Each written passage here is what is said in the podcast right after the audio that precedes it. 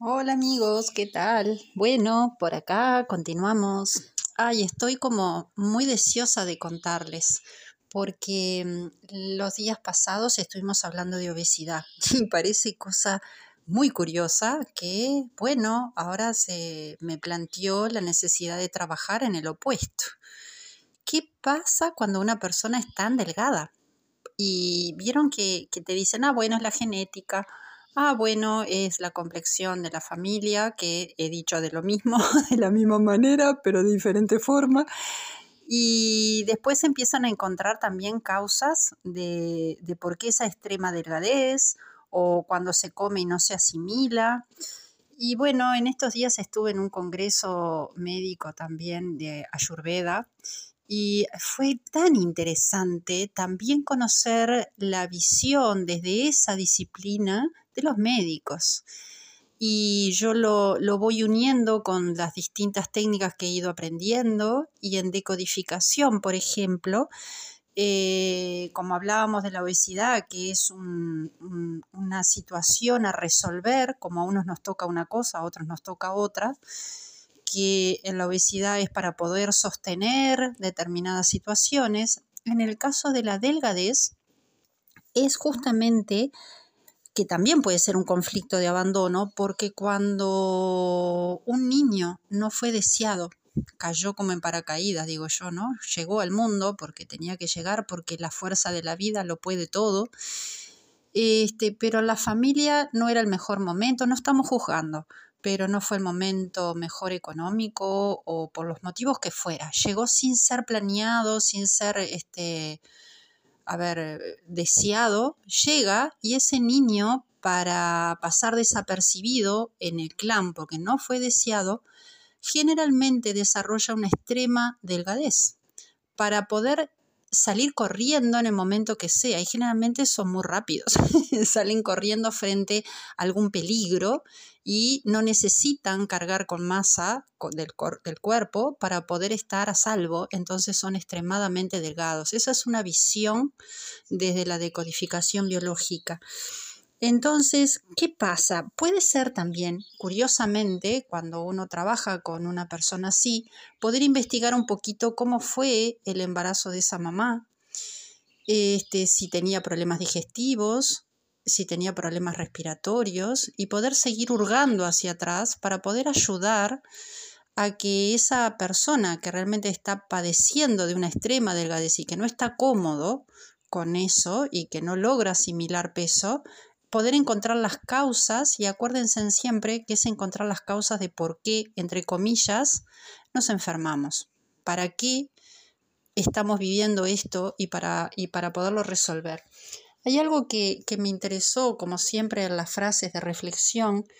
Eh, un señor que leí por ahí, porque hay muchísimas frases que podría mencionar, este, que es no se trata de perder o de ganar peso, sino de cambiar tu estilo de vida.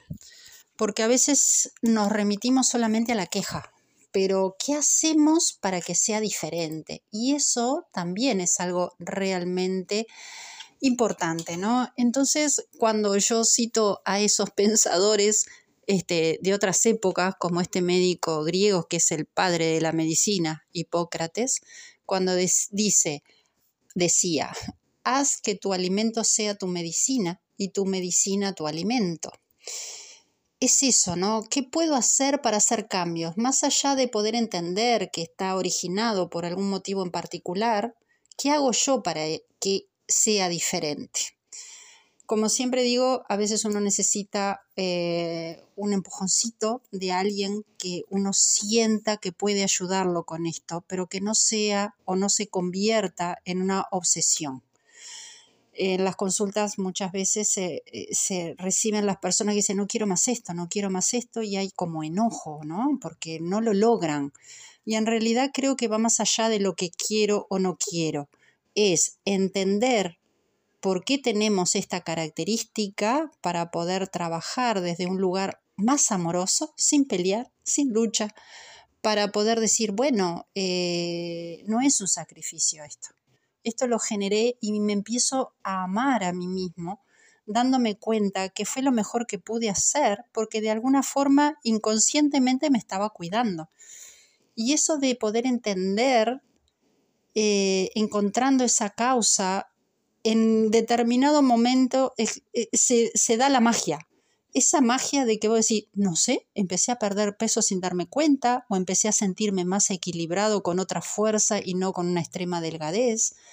Todo tiene su más menos y creo que todo pasa por empezar a darnos cuenta y ser conscientes de que, de que realmente qué es la salud.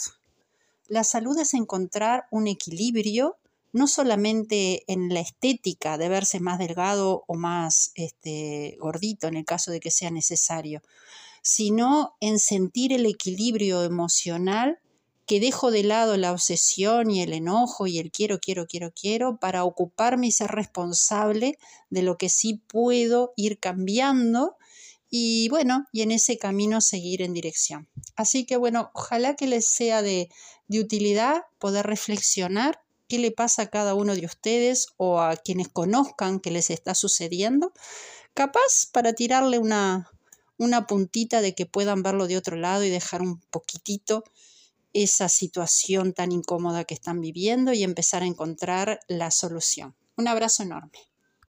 Hola amigos, ¿qué tal? Bueno, por acá continuamos. Ay, estoy como muy deseosa de contarles porque mm, los días pasados estuvimos hablando de obesidad y parece cosa muy curiosa que, bueno, ahora se me planteó la necesidad de trabajar en el opuesto.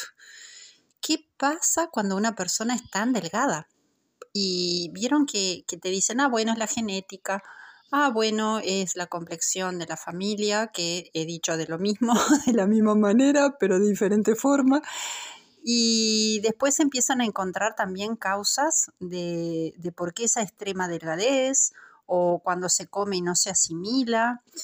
Y bueno, en estos días estuve en un congreso médico también de Ayurveda y fue tan interesante también conocer la visión desde esa disciplina de los médicos y yo lo, voy uniendo con las distintas técnicas que he ido aprendiendo y en decodificación, por ejemplo, eh, como hablábamos de la obesidad, que es una situación a resolver, como a unos nos toca una cosa, a otros nos toca otra, que en la obesidad es para poder sostener determinadas situaciones. En el caso de la delgadez, es justamente que también puede ser un conflicto de abandono, porque cuando un niño no fue deseado, cayó como en paracaídas, digo yo, ¿no? Llegó al mundo porque tenía que llegar, porque la fuerza de la vida lo puede todo.